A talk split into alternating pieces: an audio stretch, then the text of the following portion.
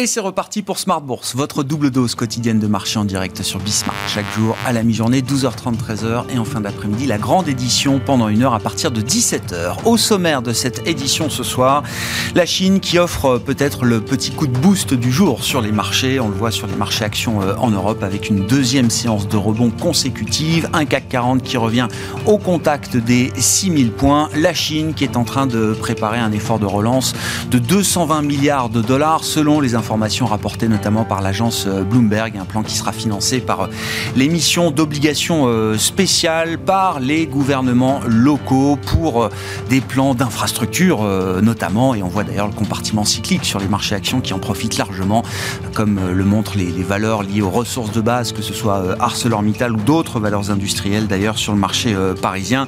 Les détails de cette séance dans un instant avec Alix Nguyen. Sur le front des devises, pas de changement, l'euro-dollar reste plombé. L'euro contre le dollar reste plombé à moins de 1,02. On est sur euh, un plus bas pour l'euro-dollar depuis euh, une génération, depuis 20 euh, ans et plus, avec une parité parfaite qui n'est plus qu'à quelques encablures. C'est un sujet de discussion important pour les investisseurs. Il y a bien sûr la vigueur exceptionnelle du dollar depuis des mois et des trimestres maintenant, qui ne se dément toujours pas, mais il y a peut-être également des interrogations structurelles sur la faiblesse ou les sources potentielles de faiblesse pour euh, la devise unique en zone euro, d'autant que à nos portes, c'est la crise politique.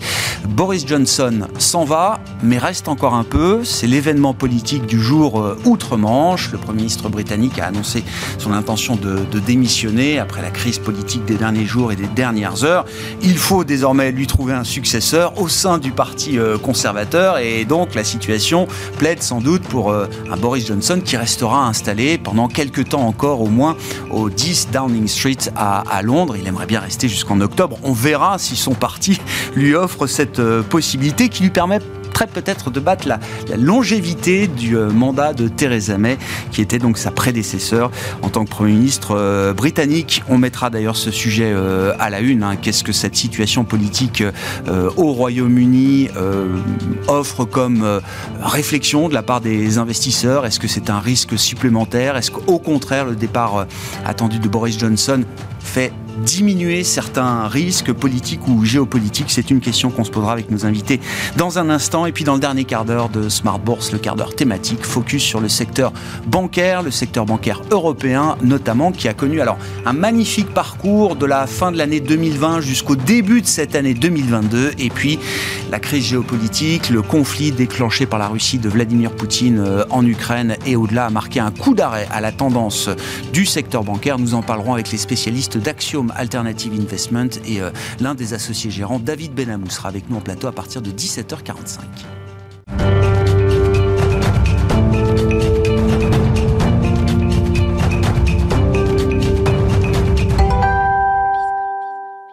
Mais d'abord, les détails de cette euh, séance, une belle séance de rebond dans le sillage de la hausse d'hier, c'est avec Alix Nguyen. Et c'est toujours un rebond pour le CAC. L'indice se trouve soutenu par les valeurs liées aux matières premières, elles-mêmes sous l'effet d'informations évoquant des mesures de relance en Chine. Selon Bloomberg, le ministère chinois des Finances envisage d'autoriser les exécutifs locaux du pays à émettre pour 219,4 milliards d'euros d'obligations au second semestre. Les valeurs minières et sidérurgiques tirent leur épingle du jeu à l'image du stock 600 européen des, des ressources de base. Ils signent la meilleure performance sectorielle. ArcelorMittal et Eramet sont en forte hausse. Euh, parmi les autres valeurs liées aux matières premières, euh, Total Energy et Valourec progressent. Les cycliques comme les banques et l'automobile sont aussi euh, particulièrement convoités. C'est le cas de Renault, Forestia et Société Générale. Alstom bondit. À New York, le Dow Jones et le Nasdaq entament la séance dans le vert. Les fabricants de puces AMD, Nvidia et Intel sont en hausse, portés par la croissance de 21% et supérieure aux attentes des ventes de Samsung au deuxième trimestre. Les États-Unis, où le déficit commercial se réduit moins que prévu en mai, avec un ralentissement de la croissance des exportations. Euh, le déficit des biens et services s'est élevé à 85,5 milliards de dollars en mai, euh, soit une diminution d'1,3% par rapport à avril, dont les données ont été révisées en baisse. Il s'agit du plus petit volume depuis décembre 2021. Les exportations de biens et services ont augmenté d'1,2% pour atteindre atteindre un volume de 255,9 milliards de dollars. Sur le marché des changes, la livre sterling s'apprécie face au dollar, soutenue par la confirmation de la démission de Boris Johnson de son poste de leader du Parti conservateur. Le calendrier du processus de désignation de son successeur à la tête du parti sera annoncé la semaine prochaine. À noter en revanche que la nomination d'un nouveau Premier ministre ne devrait pas intervenir avant l'automne. De son côté, l'euro se stabilise juste en dessous d'1,02 dollar après une chute de plus de 10% depuis le début de la semaine. Autre actualité, le compte rendu de la réunion du comité de politique monétaire de la BCE de juin euh, souligne que de nombreux facteurs justifient une hausse de 25 points de base des taux directeurs en juillet. Euh, pour rappel, les minutes de la réunion du comité de politique monétaire de la Fed mi-juin ont quant à elles confirmé la détermination de la Banque centrale à endiguer l'inflation et ce, au risque de freiner l'activité économique. Demain, enfin, le rendez-vous majeur de la journée sera la publication du rapport sur l'emploi aux États-Unis. Merci beaucoup Alix Nguyen avec nous deux fois par jour pour les infos clés de marché à 12h30 et 17h dans Smart Bourse sur Bismart.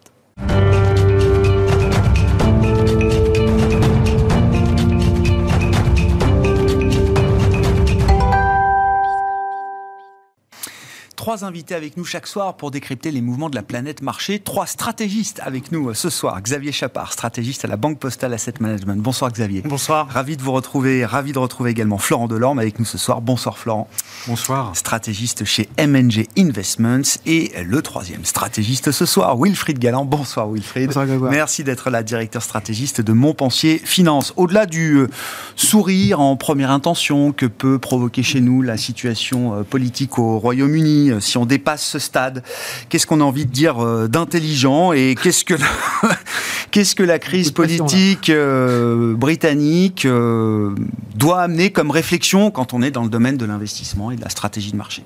Bah, Déjà, ça nous amène au lien entre l'économie et le politique. C'est-à-dire que ce qu'on voit, ce qu'on a vu depuis déjà quelques, quelques semaines, voire quelques mois aux États-Unis, au, au Royaume-Uni, c'est que l'économie du Royaume-Uni était quand même prenait les vents véritablement économiques de face, euh, quasiment les, plus puissants euh, parmi toutes les économies, euh, toutes les économies développées, et avec une approche très particulière du gouvernement qui était une approche en fait de laisser faire les ajustements économiques sans avoir beaucoup de soutien à la population, sans avoir beaucoup de soutien au pouvoir d'achat, beaucoup de soutien sociaux. La stratégie était même un, resserrement fiscal important, un rééquilibrage budgétaire face à une économie affaiblie, euh, avec de l'inflation, c'était la stratégie budgétaire défendue jusqu'à présent. On jouait à fond l'orthodoxie, en fait, hein, par, rapport à, par rapport à une crise euh, qui était perçue comme étant un choc extérieur et, euh, et donc l'opportunité de rééquilibrer un certain nombre de choses. ce qu'on voit, c'est que déjà, l'opinion publique britannique en fait supportait de moins en moins quand même cette, cette approche extraordinairement violente hein, de la part, de, de, de la part du, du, gouvernement et évidemment, euh, les, turpitudes de, Boris Johnson et euh, les, accidents politiques autour de ses déclarations, autour de cet nombre de comportements, euh, font que c'était devenu intenable. Et ce qui est intéressant de voir, c'est que Boris Johnson, d'une certaine façon, a poussé les institutions britanniques un peu à la limite euh, en, résistant euh, à, un vote de, défiance à l'extrême limite, mais en se, en maintenant euh, à toute force, en essayant de, mettre des fidèles dans son cabinet, en, utilisant un peu toutes les ficelles. Mais les institutions britanniques, peut-être contrairement à certaines institutions, en particulier aux États-Unis ou autres, sont véritablement extraordinairement résilientes, et serrées, étroites. voilà, étroites pour justement ne pas permettre un comportement qui pourrait remettre en cause les équilibres démocratiques. Hein, je rappelle que ça vient quand même de la charte de Jean Santerre hein, au XIIIe siècle, euh, acquis, de, acquis de longue date, euh, et de la glorieuse révolution, hein, 1788. Euh, et donc, à partir de ces moments-là, on voit que l'économie et la politique britannique finalement se sont mis ensemble pour dire voilà, maintenant il faut passer à autre chose, et que même Boris Johnson, avec tous ses excès, a été obligé de s'y conformer. Euh, il faut être prudent parce qu'il y a d'autres instabilités politiques en Europe, hein, en Italie, en France. On voit qu'on est, on est bien, mais enfin, euh, on a quand même quelques interrogations sur, euh, sur la solidité tout de même de, la configuration politique telle qu'elle est aujourd'hui. Donc, globalement, ça participe à une certaine. on en reparlera pour le pour l'euro, mais je, pense globalement à une, certaine méfiance de la part des investisseurs sur le fait que l'Europe n'est pas à l'abri des turbulences politiques. Ça enlève du risque ou ça n'enlève pas de risque? À court terme, je pense que ça enlève un peu de risque. En revanche, euh, ce qu'il faut voir, c'est que ça va changer quand même euh, les relations entre le Royaume-Uni et, l'Union européenne. C'est-à-dire que Boris Johnson était vraiment un Brexiteur pur et dur. Euh, la nouvelle articulation de l'Europe, peut-être autour de cette communauté politique européenne, je pense, pourrait permettre de réintégrer plus facilement, de façon plus souple, le Royaume-Uni dans une certaine coopération européenne. Les affaires géopolitiques, ça, par contre, ça va peut-être mettre un petit peu plus de turbulence parce que Boris Johnson était vraiment en pointe dans le Mm. soutien à l'Ukraine, euh, financier, euh, le soutien euh, militaire. Là, on, voilà, voilà, co- comment est-ce que ça va évoluer? Ça va être dans les premiers, dans les prochains mois. Il va falloir que quelqu'un d'autre prenne le prenne le leadership. C'était vraiment Boris Johnson qui était qui était leader. Le fer de lance de la Voilà, stratégie pas nécessairement en termes, en soutien. termes financiers parce que en termes ouais. ce sont les États-Unis. Oui, bien sûr. Mais véritablement, en termes de soutien Oui. européen, il était, voilà, il était véritablement totalement, euh, totalement impliqué sur ce sujet-là. Donc euh, voilà, on- ça va peut-être euh, changer un peu. Peut-être que du côté du Kremlin, il y en a qui se, qui se félicitent du fait que Boris Johnson soit, soit en train de partir. Donc voilà, ne, ne, serions pas euh, trop largement Non. sur ces sujets-là. Ça pourrait nous, nous donner peut-être quelques mauvaises surprises sur ce plan-là. Bon. Xavier, qu'est-ce que ça inspire comme commentaire, comme réflexion Encore une fois, hein, quand on est dans le, le, Alors, le prisme des marchés. hein? alors c'est vrai que ça enlève un peu d'incertitude. Ça peut, on peut espérer des négociations avec l'Europe, le- l'Union européenne, un peu plus euh, fluides, je vais dire. Mais par contre, sur, le- sur les fondamentaux, ça change rien. Et le problème, c'est que les fondamentaux sont difficiles. Et sur le problème de l'Irlande du Nord et donc de la renégociation de l'accord, il n'y a toujours pas de solution. Il faut mettre une frontière quelque Non. part et, on- et personne n'est d'accord sur euh, où. Et le remplaçant de Boris Johnson risque d'être quand même un eurosceptique. A priori, on sait, il y a différents candidats, mais ils sont tous plutôt du côté eurosceptique. Donc ça, ça va rester un problème difficile. Le problème de l'Écosse euh, reste aussi pour le Royaume-Uni. Et puis sur le plan macro, euh, les déséquilibres sont encore là. Euh, enfin, c'est le pays qui fait le plus fa- face à la stagflation. Inflation très élevée et euh, problème de euh, d'offres en fait. Parce que euh, ils font le Royaume-Uni fait face comme l'Europe au problème de hausse de prix de l'énergie et tout ça plus l'effet négatif du Brexit. Bien sûr. avec la population active qui a baissé l'année dernière. Et donc ça on peut changer enfin de premier ministre le, les problèmes restent là. C'est un concentré exacerbé de tous les problèmes qu'on connaît, mais qui sont encore une fois euh, concentrés, exacerbés dans ce laboratoire euh, britannique post-Brexit. et une petite économie ouverte, contrairement à la zone euro, ce qui pose le problème du change qui a un impact beaucoup plus gros. La Banque d'Angleterre qui là voulait ralentir ses hausses de taux qui risque plutôt de les réaccélérer cet été. Euh, le marché presse quasiment 50 points de base de hausse de taux en août. Déjà 125 points de base qui ont été euh, délivrés, hein, c'est ça, par tranche de dernier. 25 points de base. Ouais. Là, ils risquent d'accélérer à 50 Ouais. points de base. Malgré ce qu'ils ont dit lors de la dernière réunion qu'ils voulaient plutôt se calmer, euh, on voit que voilà, il n'y aura pas de solution facile pour le Royaume-Uni dans les prochains mois. Non. Et, et vous l'avez dit d'un mot, mais c'est vrai que c'est un sujet. On revoyait quelques titres comme ça, mais qui passaient sous le radar. Euh, L'idée qu'il va falloir remettre euh, le couvert sur euh, notamment le protocole nord-irlandais euh, issu du, Brexit. Il y a déjà quelques jours, quelques semaines, c'était une idée qui montait un petit peu. Il y a beaucoup d'autres sujets dans les marchés en ce moment, donc c'est peut-être pas l'idée principale, mais c'est un sujet qui n'est pas réglé. Ah, C'est un sujet qui n'est pas réglé et qui, pour moi, est un des gros points de blocage dans la relation euh, Royaume-Uni-Union européenne. Le Royaume-Uni a déjà euh, voulu mettre la pression sur l'Union européenne au moment euh, des premières négociations sur le Brexit et on a bien vu que l'Union européenne, sur certains sujets, euh, ne bougeait pas, notamment quand ça touche au marché unique. Et là, en Irlande du Nord, c'est ça le problème. hein. Donc, euh, il n'y a pas de bonne solution, j'allais dire, sur Mm. ce sujet-là. On peut espérer que les négociations se passent un peu plus, un peu mieux sans Boris Johnson, mais ça va pas changer le fait qu'il y a des avis opposés entre euh, le Royaume-Uni et l'Union européenne. Et, et même, euh, allez, euh, deux ans d'expérience du Brexit tel qu'il a été euh, décidé, est-ce que ça peut adoucir quand même des positions euh, britanniques, y compris dans le camp, dans le camp des, des Brexiters Alors pour l'instant, c'est pas le cas. Les Pour l'instant, dernières semaines, on avait encore euh, un Parlement qui voulait passer des lois pour changer le protocole nord-irlandais de façon unilatérale. Donc, et moi, je, enfin, je, c'est peut-être un espoir que ça change, mais vu les gens qui sont considérés pour remplacer Boris Johnson, ils ont quand même des positions assez dures sur ce sujet. Hmm. Qu'est-ce que commentaire, euh, réflexion euh, complémentaire évidemment, euh, Florent, et puis ça peut nous amener gentiment à parler aussi de, de l'euro en tant que monnaie, zone économique. le Royaume-Uni n'est pas dans l'euro évidemment et n'est plus dans l'Union européenne, mais ce qui se passe là-bas peut participer à peser peut-être un petit peu sur notre devise européenne. Question. Alors le départ de, Boris Johnson sur le, plan des relations avec l'Union européenne peut apaiser un petit peu les choses, parce que euh, c'est vrai qu'il avait un, style de négociation avec l'Union européenne euh, qui était euh, particulièrement musclé. Et donc on peut imaginer que, tout, en gardant une, ligne évidemment favorable au Brexit, puisqu'il ne s'agit pas du tout en, Angleterre de remettre en cause le chemin qui a été parcouru. Hein. Il ne faut pas, faut pas concevoir son éviction comme la possibilité de revenir à une relation euh, vraiment euh, euh, très, très forte avec l'Union européenne, mais, mais, disons dans le style, on peut, on peut imaginer quand même des négociations plus apaisées, ce qui est plutôt une, une chose positive. Et pour ce qui concerne la, la ligne diplomatique à l'égard de, mm. de, la Russie, c'est plus difficile d'envisager une inflexion parce que la, disons, la, ligne dure vis-à-vis de la Russie est, un des axes permanents de la diplomatie euh, britannique euh, depuis très longtemps et, c'est euh, un axe assez largement partagé sur l'ensemble du spectre politique.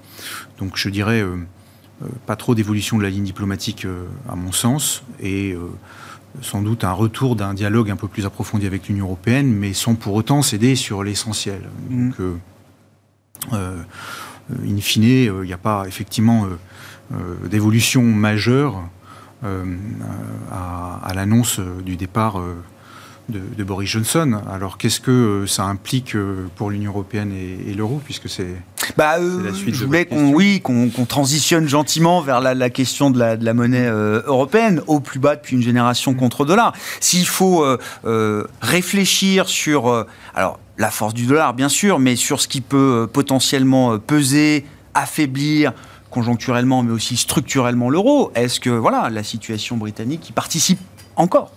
Assez peu, je crois, parce que euh, les difficultés que l'euro euh, traverse euh, sont pour une grande part liées à, l'affaiblissement de la puissance économique allemande, puisque l'euro, depuis sa création, est porté par l'économie allemande et en particulier par les excédents commerciaux allemands.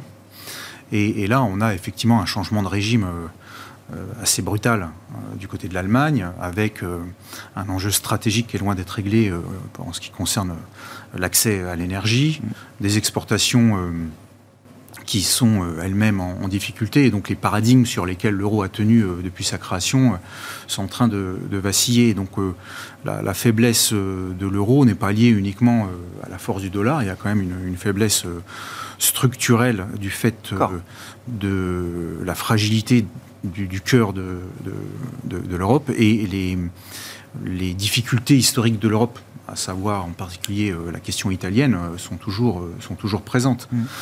Mm. si on ajoute à ça la, proximité géographique avec le théâtre des opérations militaires, ça fait effectivement un cocktail qui milite pas pour un euro fort. donc on voit mal comment l'euro pourrait rapidement retrouver des couleurs dans un environnement comme ça. Mm l'euro qui a été euh, historiquement designé comme une monnaie forte. Sur le modèle allemand, hein, c'était le, le, Deutschmark. Le, voilà, le Deutschmark, la Bundesbank, mais c'était, ouais, le deal entre, entre Kohl et Mitterrand. C'est-à-dire, euh, oui, je vous autorise à fusionner avec, euh, avec l'Allemagne de l'Est et donc à faire véritablement un géant au cœur de l'Europe qui va me dépasser désormais largement, moi, la France. J'accepte ça à condition que vous nous donniez votre monnaie.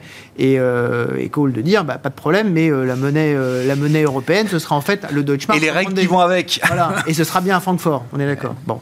Et effectivement, tout ceci est en train de changer. En fait, le, modèle, euh, je suis totalement d'accord avec ce qui vient d'être dit, je pense que le, modèle allemand, c'était trois choses. Euh, c'était l'énergie russe, c'était les exportations euh, manufacturières vers la Chine, et c'était une, une semi-faiblesse, en tout cas une parité de pouvoir d'achat largement favorable à l'Allemagne pour l'euro. Là, effectivement, il reste l'euro, d'une certaine façon, qui continue à favoriser le modèle exportateur, peut-être à leur corps défendant.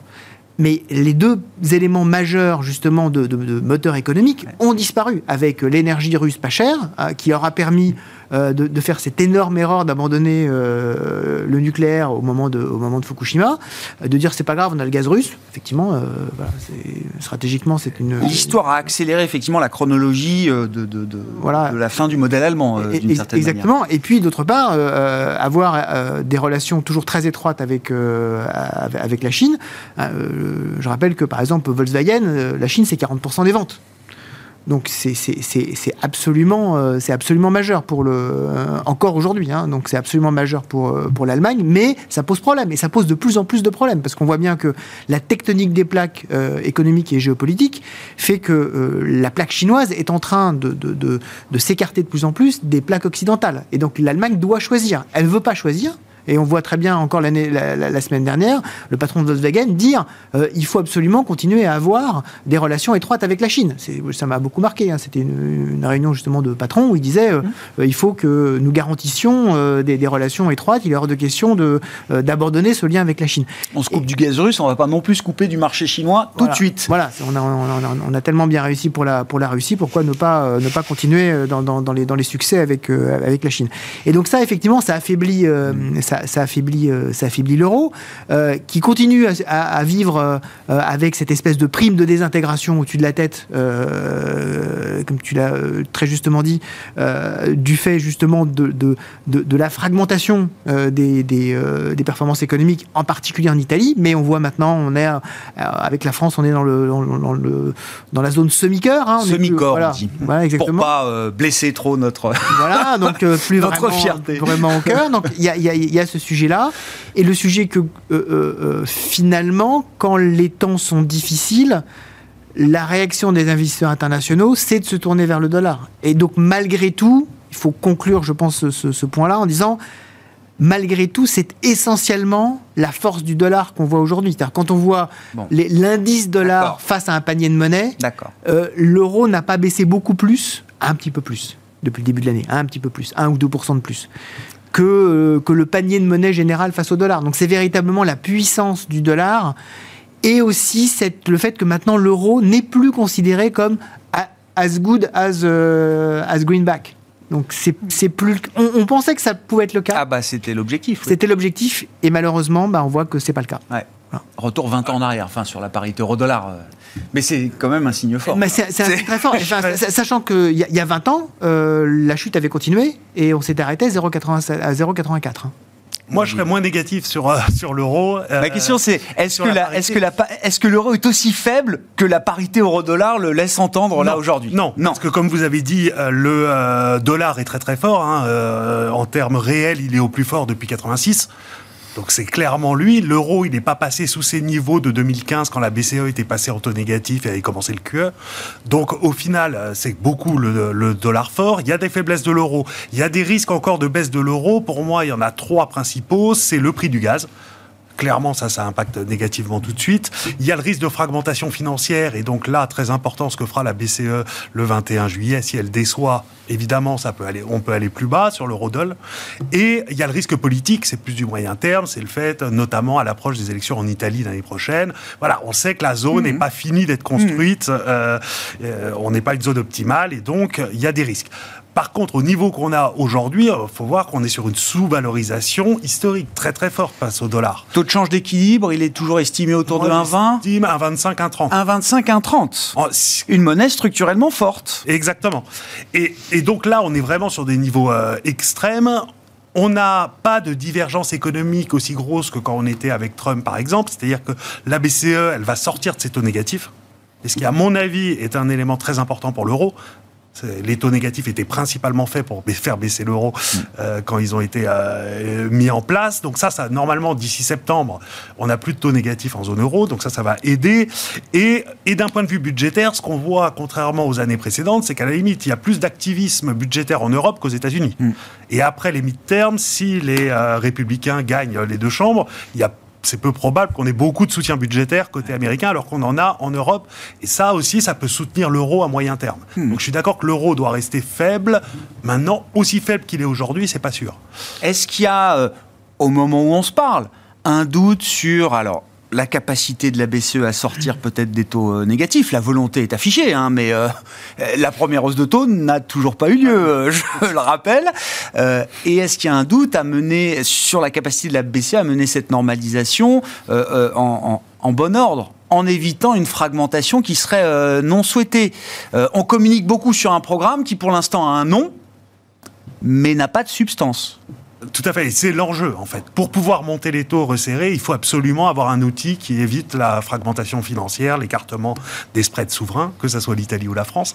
Et, euh, et pour l'instant, on n'a pas d'idée de ce qu'ils vont faire en fait. Et, on a l'idée du nom, mais on n'a pas d'idée et, ça va être très compliqué à faire. D'accord, c'est ça ma question. Est-ce que ça prend trop de temps? Est-ce que ça devient euh, entre guillemets suspect? Il y a un problème, ils n'arrivent pas à se mettre d'accord? Ou est-ce que c'est euh, il y a le temps des marchés et il y a le temps des banques centrales, comme une banque centrale telle que la Banque centrale européenne ils ont tellement vendu euh, le fait qu'il y aurait un outil annoncé le 21 juillet. Les marchés l'ont beaucoup acheté. Il y a eu une réunion d'urgence même. Il y a eu une réunion d'urgence. Cette semaine encore, il y avait une réunion non monétaire pour discuter de ce sujet-là. Donc ils avancent, d'après Villeroy, de Gallo, ils avancent sur la on A un nom.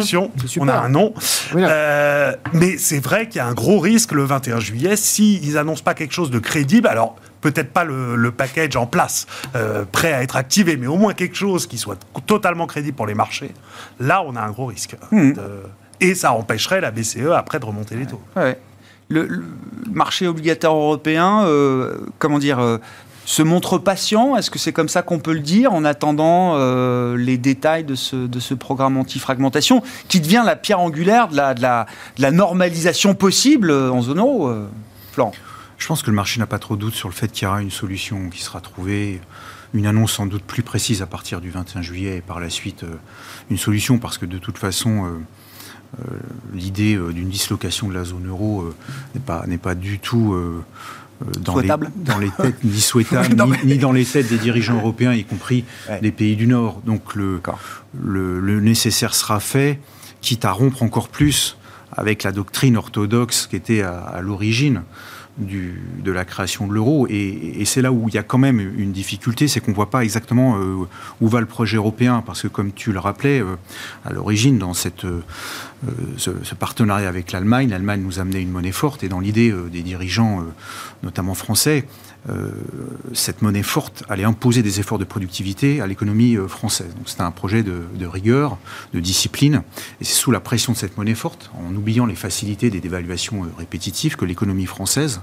allait se hisser en termes de productivité, de niveau de gamme, etc. Force est de constater qu'effectivement, ça n'a pas fonctionné, puisque Mario Draghi a scellé définitivement euh, à son arrivée euh, la fin de ce, projet. Et on a basculé à nouveau d'un certain point de vue euh, dans ce que l'euro était censé combattre, c'est-à-dire le laxisme monétaire puisque la monnaie unique, à partir de l'arrivée de Mario Draghi, à nouveau était perçue comme un instrument permettant de faciliter le quotidien et de différer les réformes structurelles, les déficits, enfin le maintien, enfin les déficits budgétaires toujours, toujours plus présents, euh, tout ça. Donc on voit bien qu'il y a quand même un, euro qui est plus tout à fait en ligne avec euh, ce qu'il devait promouvoir à sa création. Et donc là, euh, l'outil anti-fragmentation qu'on nous promet est un pas de plus euh, vers euh, un euro encore moins orthodoxe euh, qu'il était prévu à sa création. Et, le débat, il se, il se, place également sur le terrain budgétaire. Bruno Le Maire le redit, les règles budgétaires sont obsolètes. Aujourd'hui, on voit l'Allemagne. Alors évidemment, situation d'urgence, si le gaz est coupé, on cassera à nouveau les règles budgétaires en Allemagne. La promesse était de revenir à l'orthodoxie pure et dure dès 2023. On voit même l'Allemagne, avec toute la volonté orthodoxe qu'elle peut avoir, sans doute n'y sera pas, ne sera pas à ce rendez-vous-là non plus. Exactement. Et puis euh, le pendant de cette discipline euh, économique qui, devait pendant des années euh, permettre un redressement de la productivité dans le sud de l'Europe, c'était un fédéralisme mmh. toujours plus accru, avec effectivement une mutualisation progressive des déficits, des dettes. Et là, on voit bien qu'on en est encore loin, puisque c'est difficile d'imposer une mutualisation dans un moment où certaines des parties profitent finalement de la mutualisation pour laisser dériver leurs comptes publics et se satisfaire d'une productivité de leur économie euh, euh, assez insuffisante. Donc, euh, il y a quand même une question vraiment stratégique sur la construction européenne et l'euro. Hein. Le, le, projet de, le projet initial est complètement à terre. Euh, alors, quelle est la suite? Est-ce que c'est effectivement une fuite en avant euh, monétaire, comme celle qu'on vit, euh, où effectivement on assouplit les règles de plus en plus Et donc là, l'euro deviendrait une monnaie faible? ne peut devenir qu'une Historiquement fort, faible, demain faible? Ou est-ce qu'à un moment donné, on repart sur un projet effectivement plus mobilisateur, mais plus exigeant? Et, je ne dis pas que c'est facile à faire, hein, parce que mobiliser euh, le corps social euh, vers plus de productivité et d'effort, euh, c'est un exercice politique extrêmement délicat. Mais voilà, on voit bien qu'on a lentement dérivé vers quelque chose qui n'a plus rien à voir avec le projet initial. Je sais pas, en tant que stratégiste. Là encore, moi je serais moins oui, oui, non, mais c'est le but du débat. Exactement. Euh, il y a un marché sur l'euro. Il y a un marché parce sur que c'est sûr que la BCE va, va pas volontairement mettre tous les États en situation de difficulté et tout ça, mais c'est quand même la banque centrale la plus indépendante au final dans les grands pays développés. Parce qu'elle se base sur un traité, parce qu'elle a 17 États face à elle et pas un seul, donc c'est plus simple.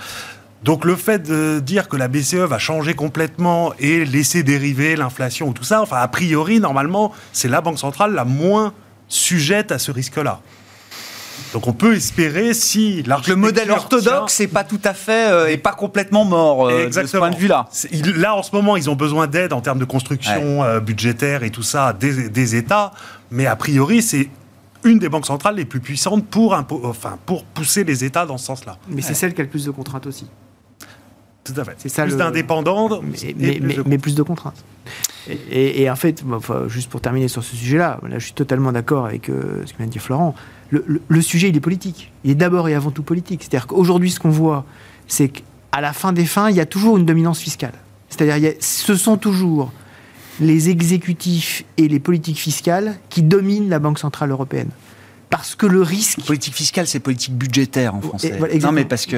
oui, oui, ça, comprend une partie fiscale.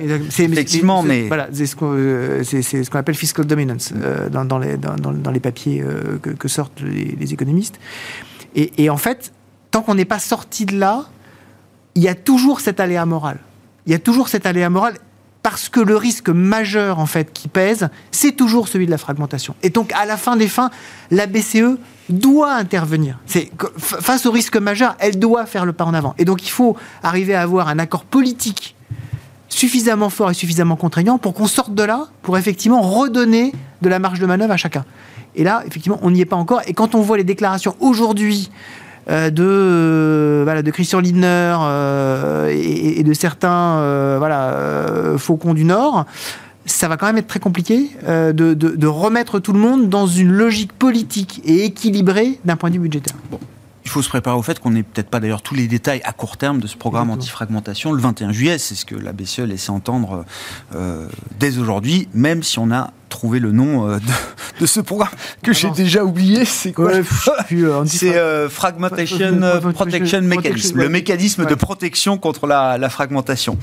la Chine, est-ce que c'est l'heure du comeback Alors, des marchés chinois, mais de l'économie chinoise euh, avant tout? L'activité semble redémarrer. On a vu des enquêtes euh, d'activité qui, montraient un redémarrage. Les efforts de relance s'intensifient. Les agences nous rapportent aujourd'hui que Pékin est prêt à, débloquer euh, en avance sur le budget, entre guillemets, 2023, 220 milliards de, de, dollars de, de financement obligataire. Euh, on, peut mettre ça dans la case des bonnes nouvelles quand même. Ah, tout à fait. Oui, non, mais on, l'attendait. Nous, on, on était passé surpondéré sur les actions chinoises depuis 2-3 ah. mois. En anticipation. En anticipation de... Et en fait, il y a deux drivers. Il y a la réouverture et il y a tous les stimulus qui ont été mis en œuvre depuis déjà deux mois, en fait. Les assouplissements de régulation sur la tech, sur euh, l'immobilier, euh, la relance budgétaire, aussi l'assouplissement monétaire, même s'ils n'ont pas baissé les taux, ils ont injecté plus de liquidités. Euh, et en fait, ce qui se passe, c'est que, enfin, un des, un des grands événements, c'était le discours de Xi il y a trois semaines où il disait que les cibles de croissance et tout ça a été maintenu pour cette année. Et comme on sait que le euh, deuxième trimestre va être très mauvais à cause des confinements, ça veut dire une très forte accélération de l'économie chinoise dans la deuxième partie de l'année. Ils vont peut-être pas atteindre les 5,5 de croissance pour l'année, mais ils vont s'en rapprocher a priori, vu que c'est une décision du gouvernement central et qui a les moyens, via euh, l'infrastructure, l'investissement, de euh, d'arriver à ses fins. Oui, quand on fait les maths économiques, oui, c'est jouable. On peut, en mettant les moyens nécessaires, on peut se rapprocher des 5,5% de croissance officiellement visés par euh, le parti. Tout à fait. Même si c'est pas très positif pour le long terme, si vous faites des investissements qui servent pas à grand chose, à court terme, les investissements, ça fait de la dépense et ça fait des revenus. La philosophie de la relance chinoise, il y, a une forme là aussi de, de de blocage. L'objectif étant quand même de basculer le modèle économique euh, chinois à chaque crise et à chaque effort de relance. C'est les anciens outils. Et oui, ils n'y arrivent pas. Et même peut-être qu'au sein du parti, ça provoque des réticences désormais de la part de certains de réutiliser en permanence ce genre de vieilles. Euh, et quand vous avez un risque sur la stabilité ah sociale face à la transformation de long terme, je veux bien que ce soit pas un pays démocratique, mais ils ont quand même des pressions politiques et donc ça, ils font comme, euh, comme les autres politiques, c'est-à-dire que stabiliser l'économie avant tout. Un véritable problème de chômage hein, en Chine. C'est-à-dire qu'en fait, évidemment, les, les, les chiffres n'ont rien à voir avec les, chiffres européens, mais quand on regarde par exemple le, chômage des jeunes dans les grandes villes, mmh.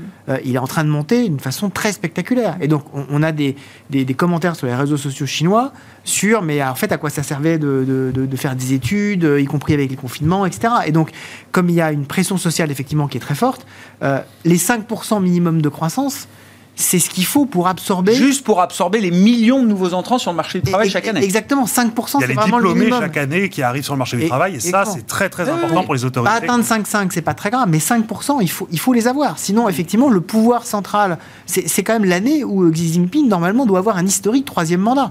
Normalement, en octobre, tout le monde dit octobre, c'est deuxième semestre, donc ça peut arriver n'importe quoi. Pourquoi vous dites normalement? En fait, aujourd'hui. Parce que c'est pas sûr Parce que c'est pas. C'est pas en fait, parce que, effectivement, comme, comme, comme, vous le disiez. Ce sera peut-être pas aussi éclatant que. Il y, a par exemple dans le, dans, dans, le, dans, dans cette, cette, cette, cette publication est, euh, extraordinairement objective qui est euh, le quotidien du peuple. Euh, tout, tout, le monde regarde savoir quelle est, par exemple, la maxime de Xi Jinping qui est toujours en, en première page. Or, il y a eu quand même plusieurs numéros du quotidien du peuple où il n'y avait pas Xi Jinping en première page.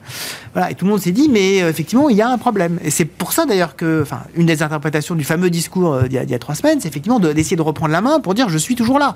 Euh, c'est pas mon premier ministre qui décide, c'est pas, voilà, je suis toujours là. Et ça montre quand même une, espèce de nervosité du pouvoir chinois donc, je pense que les fameux 220 milliards, qui effectivement cumule beaucoup de choses. Hein. Euh, voilà, 220 milliards, c'est mmh. un chiffre qui, marque, mais il y a beaucoup de choses euh, qui vont être euh, étalées dans le temps. Mais c'est extraordinairement nécessaire pour dire oui, je vous impose beaucoup de contraintes aujourd'hui, mais regardez, ça fonctionne. Parce que si en plus ça fonctionne pas, là, le, fils du ciel, comme on, appelait avant l'empereur chinois, a véritablement un gros souci. avec tout ce qu'on a dit, vos commentaires, bien sûr, Florent, mais on est arrivé à un point où, à un moment, les grands gestionnaires d'actifs mondiaux sous-détenaient ou sous-détiennent toujours euh, les, actions euh, chinoises. Enfin, y a, tous ceux qui ont vendu ont vendu. Enfin voilà, il n'y a plus. il a plus d'actions chinoises dans les portefeuilles. Sauf LBPAM. Alors, je parle sur l'ensemble du marché, mais c'est pour, donner un peu la perspective. Est-ce qu'il faut en remettre euh, là aujourd'hui? Sur la base d'une analyse économique, on, serait tenté effectivement d'aller sur le, marché des actions chinoises parce que tout ce qui vient d'être dit et pertinent. On voit effectivement que un, dispositif de relance euh, va, disons, ancrer un petit peu la, croissance chinoise et, les actifs chinois étant tellement euh, sous-valorisés, on peut tenter effectivement de, remettre une allocation sur ce pays-là. Alors, pour notre part, on, couple à cette analyse économique euh, une tentative d'analyse politique mmh. qui, elle, pour le coup, nous effraie un petit peu. et en particulier au regard de, la crise euh, ukrainienne, parce que euh, l'idée qui prédomine un peu euh, dans les marchés depuis toujours, et, nous aussi, on a assez largement souscrit à cette idée-là, c'est de dire que le commerce adoucit les mœurs et que finalement, les intérêts économiques l'emportent toujours sur les enjeux stratégiques. Doux commerce. Voilà. Montesquieu. Exactement. Et, et c'est vrai que, et c'est sur cette base-là que personne n'avait vraiment anticipé une offensive aussi ample Hmm. de la Russie sur l'Ukraine. Je crois que même les meilleurs spécialistes ne voyaient pas du tout les forces russes tenter d'aller jusqu'à Kiev. Et, donc, euh, euh, il faut quand même sans doute peut-être se poser des questions. Euh, est-ce que les intérêts économiques l'emportent toujours sur, mm. sur les intérêts politiques? Est-ce que, le, est-ce que le, le conflit, la guerre en Ukraine, ne, ne, jette pas quand même une pierre dans, dans ce jardin-là? Voilà. et, et, et, du coup, faut-il revenir de manière assez normale dans une ouais, location structurellement, sur la Chine, juste en disant bah, ça fait X% du PIB mondial. Oui. C'est une économie où de la, de, la de la, technologie, il y a de la croissance. Euh, bon, ben bah, voilà, euh, on, on, doit légitimement avoir, quand on a un investisseur basé en Occident, euh, une part significative de son portefeuille en Chine. La, la question se pose, il y a une, une, prime de risque politique qui est sans doute pas complètement intégrée dans, dans les raisonnements, euh, parce que euh, qui peut dire que dans le cadre de la rivalité mmh. Euh, sino-américaine dont on parle depuis euh, des années, avec euh, moult documents attestant que l'enjeu numéro un pour la diplomatie américaine, c'est de, de, contenir l'émergence de la puissance chinoise qui, elle, n'a pas du tout l'intention de, de, se les faire, de se laisser faire. Pardon. Et donc, euh, dans ces conditions, euh, ah ouais. euh, est-ce qu'il n'y a pas un risque politique beaucoup trop fort, qui lui-même est couplé à un risque juridique, parce que les, les conditions de détention de la propriété en Chine sont eux-mêmes pas tout à fait aux standards européens Donc, après ce long développement, la conclusion, c'est qu'effectivement, pour ces raisons-là, on ne revient pas sur les actifs euh, chinois. Qu'est-ce qui, euh, on a une minute chacun là. Qu'est-ce qui vous intéresse euh, Est-ce qu'il y a des choses nouvelles qui vous intéressent On se voit tous les mois dans les marchés? Comme on veut quand même participer un peu à la croissance en Asie, on va plutôt aller sur, par exemple, la, Corée du Sud ou le Japon, qui sont deux zones d'investissement assez importantes pour nous. Euh, on avait un positionnement très value, voire cyclique. Euh, on, se détache un peu de ce positionnement-là pour euh, revenir un peu plus vers des valeurs de consommation de produits de base. On oriente nos portefeuilles vers les infrastructures, puisqu'on peut les, les, acheter via des véhicules cotés. Mm -hmm. Les infrastructures qui sont au cœur de la transition énergétique et qui permettent, si on les détient, de compenser en partie une éventuelle inflation. Et puis, on, on, remet un petit peu d'énergie et de matières premières, puisque c'est là aussi. Euh, Après la correction qu'on a pu exactement, voir là D'accord. Exactement. Donc, on, on, était très value, on revient. Pour vous, c'est pas une rupture de la tendance sur les matières premières, ce qu'on a vu euh, sur quelques, non. quelques semaines. Non, non. C'est un, bon, là, il y a une correction qui était liée sans doute. Euh, à une, une, poussée un peu trop forte des cours. Mmh. Euh, donc profitons de, de, de cette correction pour, pour revenir un petit peu. Voilà. Donc voilà un petit peu les, les axes de nos portefeuilles. Mmh. Qu'est-ce qui vous intéresse euh, tactiquement ou stratégiquement dans les marchés? Donc les actions chinoises, on a compris. Voilà, mais en dehors de déjà, ça, on mais en dehors de ça, assez prudent. Euh, ouais. On peut avoir des bonnes nouvelles dans le deuxième semestre, mais le scénario central pour nous dans le deuxième semestre, c'est quand même un ralentissement de la croissance vers zéro, voire légèrement négatif au tournant de l'année, que ça soit aux États-Unis ou en Europe. Mm. Et donc, on pense qu'il faut rester assez prudent. On a remis euh, des obligations long terme ouais. euh, dans les portefeuilles parce qu'elles permettent de nouveau, j'allais dire, de hedger un petit peu euh, les risques. Et sur les actions, on reste, nous, sur les, euh, des positions assez value, small cap euh, et, et, de qualité. C'est surtout ça, en fait. D'accord. D'aller, euh, de rester ouais. quand même sur des choses assez défensives. Euh, et qui est avec des entreprises capables de défendre leurs marges. On pense que là, le marché achète assez vite le fait que l'inflation va baisser assez fortement, ouais. euh, notamment aux États-Unis ouais. euh, après l'action de la Fed. Nous, on reste plus prudent que ça sur la capacité de l'inflation à baisser avant d'avoir un ralentissement économique important. Wilfried, pour conclure. Nous, on reste euh, effectivement assez, assez, diversifié. Il y, a, un élément qu'on a réintégré quand même depuis pas longtemps, c'est effectivement toute la partie technologie, la partie véritablement valeur de croissance, euh, parce que justement, euh, moi, ce que je regarde sur les marchés, ce qui m'intéresse beaucoup, c'est que les anticipations d'inflation sont en train de baisser quand même très vite. Euh, et quand on regarde à la fois les anticipations sur l'indice que Jérôme Powell a dit lui-même suivre, c'est-à-dire mmh. l'indice Michigan, mmh. euh, les anticipations, les anticipations d'inflation à un an, exactement, des ménages, sont en train de baisser de façon assez significative. Euh, les, euh, les, anticipations sur le marché, les anticipations, qu'on appelle 5 ans dans 5 ans, euh, là aussi sont en train de baisser de façon très rapide.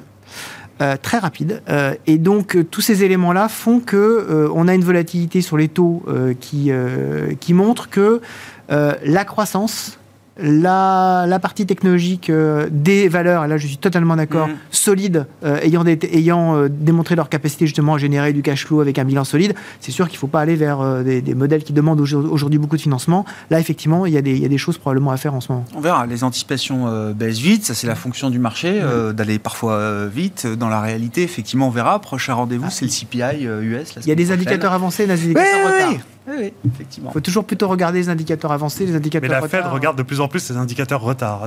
C'est d'ailleurs leur problème. Ils ont un peu changé tout leur baromètre euh, à la Fed. Bon, merci beaucoup, messieurs. On s'arrêtera là euh, pour ce soir. Merci d'avoir été les invités de Planète Marché. Wilfried Galland, directeur stratégiste de Montpensier Finance. Xavier Chapard, stratégiste à la Banque Postale Asset Management. Et Florent Delorme, stratégiste chez MNG Investments.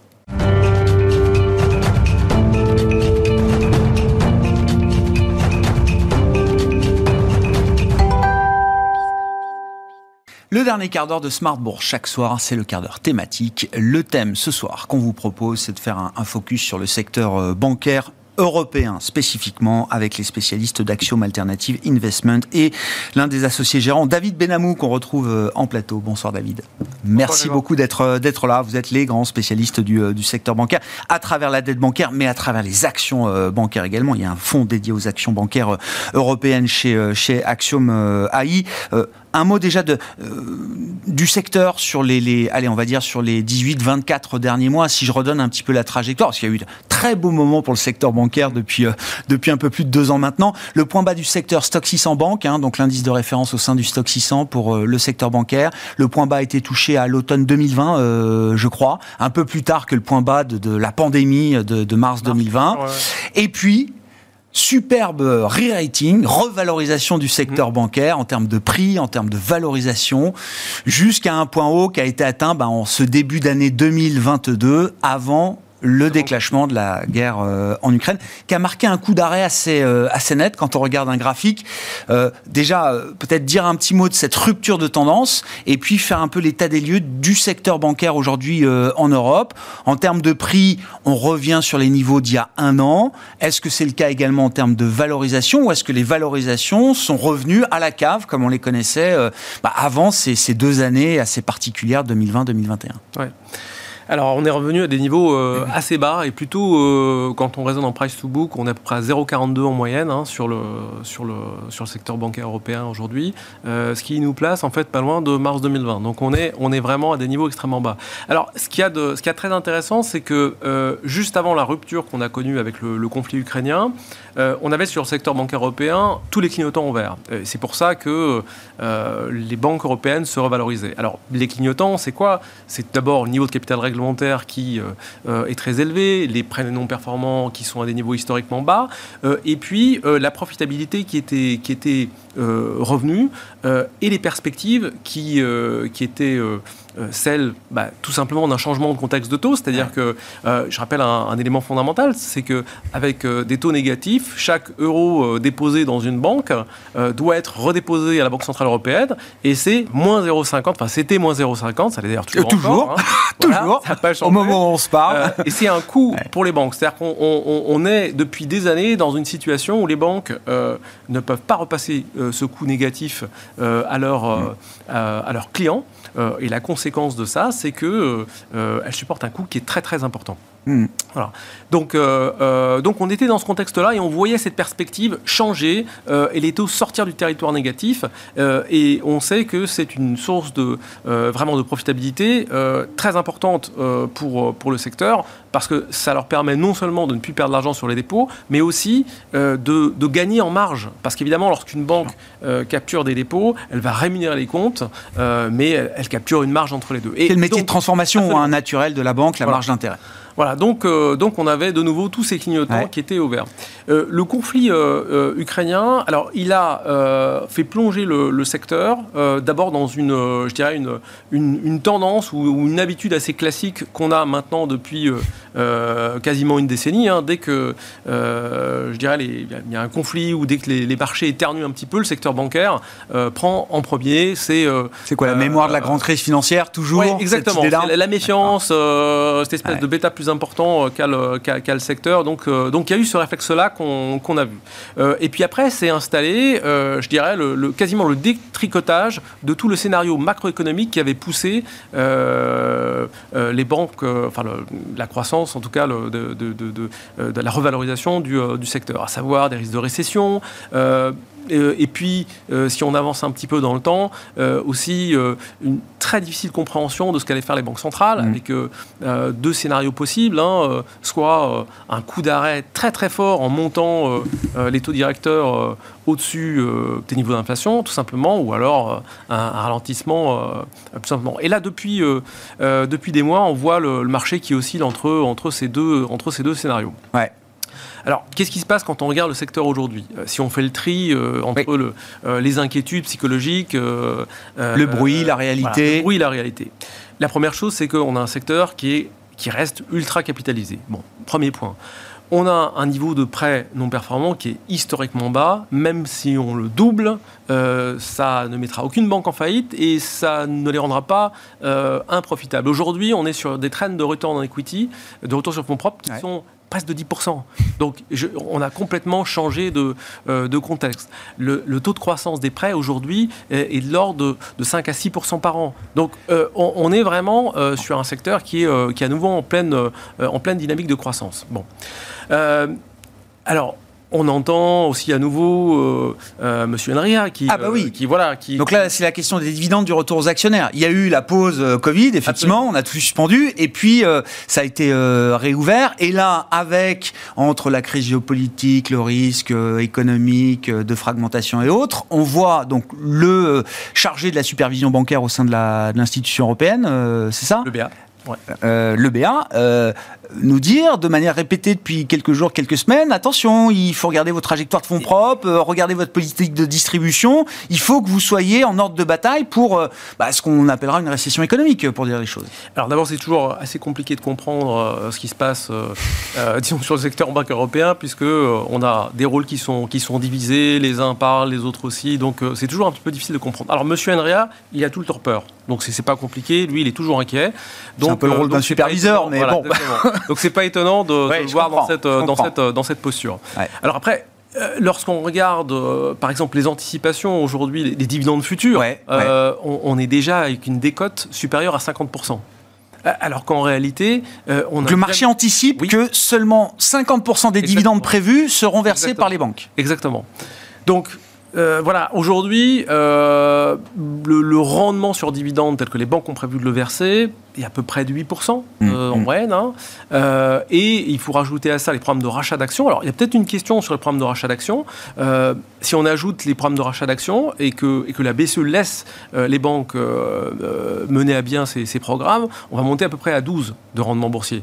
Donc, c'est voilà. Donc, c'est énorme. Donc, voilà. Donc, on a aujourd'hui, on a des niveaux qui sont très bas, avec des, des inquiétudes qui sont, qui sont légitimes, mais que nous on considère comme, euh, comme euh, relativement euh, exagéré. Est-ce que la psychologie de, marché, et c'est vrai que pour l'instant c'est difficile d'avoir beaucoup de visibilité sur la trajectoire de croissance de la zone euro, il y a beaucoup de facteurs qui sont pas entre les mains d'ailleurs des, économistes, hein, liés à la crise géopolitique, etc. Et dans ce contexte de marché, effectivement, la psychologie, vous l'avez dit vous-même, fait que on est tout de suite alors averse au risque, et quand on regarde le secteur bancaire, c'est un des secteurs avec le plus de bêta, de sensibilité au marché, c'est le truc qu'on n'a pas envie d'avoir.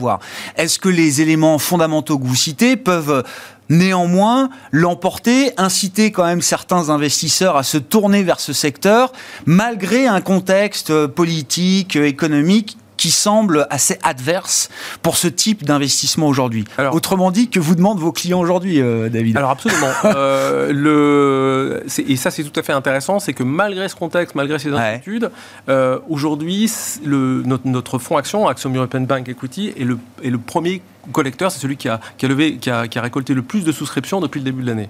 Euh, des fonds sur toute la gamme. Absolument.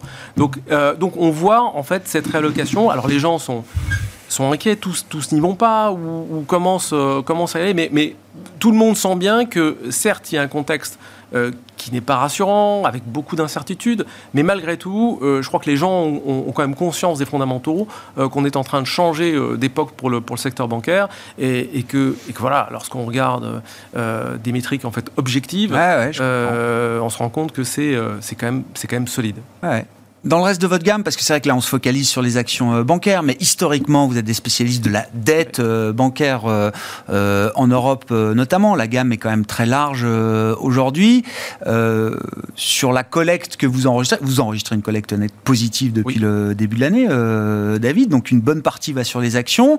Comment se répartit l'autre partie? Là, les clients qui viennent chez Axiom, qu'est-ce qu'ils viennent chercher? Pour ceux qui ne cherchent pas spécialement les actions euh, bancaires européennes Alors la, deuxième allocation, c'est notre fonds short duration. Euh, Axiom Short Duration.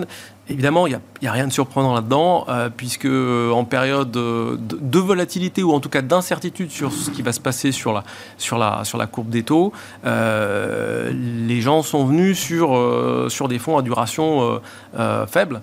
et Bon, comme euh, le, portefeuille était très très en cash en fait depuis le, depuis le début de l'année, euh, il a relativement bien résisté à la baisse. Et donc là on, on profite des opportunités de marché. Hein. Euh, on, est, on arrive sur des rendements aujourd'hui euh, pour ce fonds qui est, qui est short duration euh, de, 4,7%. Donc c'est, Ah oui Et ça, c'est pour des clients qui cherchent quoi? À, placer leur argent pour quelque temps, tactiquement, sans essayer d'en perdre, justement? Je crois qu'il y a, ouais, il y a deux optiques. Il y, il y a ceux qui viennent parce qu'ils savent pas exactement quoi faire, donc euh, ils voient que le fonds en fait a une volatilité historique qui est faible euh, et une duration faible, donc euh, c'est pour eux, je dirais, temporaire en attendant de, redéployer. et d'autres regardent le, rendement annualisé sur long terme. Hein, c'est voilà, ça reste 2% aujourd'hui de rendement annualisé. c'est ce que ce fonds est censé faire, donc euh, donc voilà, il y a vraiment, on a, on a les deux, les deux utilisations, euh, mais, mais en tout cas beaucoup de, de je dirais, de, de, souscriptions, d'engouement pour cette, pour cette, pour cette stratégie. Dernière question, la question M&A, euh, David. BNP Paribas, ABN AMRO. Bon, alors c'était il y a quelques semaines, effectivement. Est-ce que c'est pas une petite histoire? Est-ce que c'est le début bah, d'une histoire. Sachant que BNP a été peut-être la dernière grande banque européenne à mener une acquisition d'envergure. C'était Fortis à la sortie de la grande crise financière, si je dis pas de bêtises, euh, David. Euh, ils avaient fait BNL, l'Italie, etc. Donc ils ont cette capacité à le faire. Ils ont vendu Bank of the West aux États-Unis. Ils ont de l'argent pour le faire. Est-ce que c'est le début d'une histoire? Alors, BNP, c'est la banque la mieux placée quasiment pour faire du M&A en Europe aujourd'hui pour deux raisons. Ils ont un track record qui est assez remarquable. Hein, euh, euh, et puis, euh, ils viennent de sortir des US. donc, ils ont, ils ont pas mal de sous à dépenser, entre guillemets. Hein. Donc, donc eux, ils sont, ils sont prêts. et donc, c'est le candidat, je dirais... je dirais Naturel. Eh, absolument. Euh, ensuite, on a d'autres euh, candidats, euh, Unicredit, hein, M. Orcel, qui est un homme du MNA, euh, il est là aussi pour améliorer la franchise locale en Italie. Donc, donc oui, clairement, on est en train de changer de changer d'époque, changer d'air. Hein. on était les dix dernières années dans un secteur bancaire en restructuration où le management était là pour couper les coûts, faire des augmentations de capital, pour voilà toute cette période-là, à chaque fois que je vous ai posé la question M&A, vous avez été très très prudent en disant oui, localement, domestiquement, notamment en Italie ou en Espagne, il y a des choses qui se font et qui euh, doivent continuer à se faire. Mais sur l'idée d'une fusion euh, européenne, pan-européenne, vous avez toujours été très très prudent. Vous dites là, si l'histoire change, c'est peut-être demain quelque chose qui redevient possible. Oui, alors il y a toujours des sujets réglementaires un peu compliqués à traiter, mais en tout cas, euh, de manière certaine, euh, on a aujourd'hui des, euh, des, candidats en MNA qui sont capables de le faire. BNP, c'est le meilleur exemple, mais, il y en a d'autres. Merci beaucoup David. David Benamou, spécialiste donc du secteur bancaire avec les équipes d'Axiom Alternative Investment. Vous êtes associé gérant d'Axiom. Merci d'avoir été l'invité du quart d'heure thématique ce soir de Smart Bourse sur Bismart. Voilà pour cette émission. On se retrouve demain à 12h30 en direct.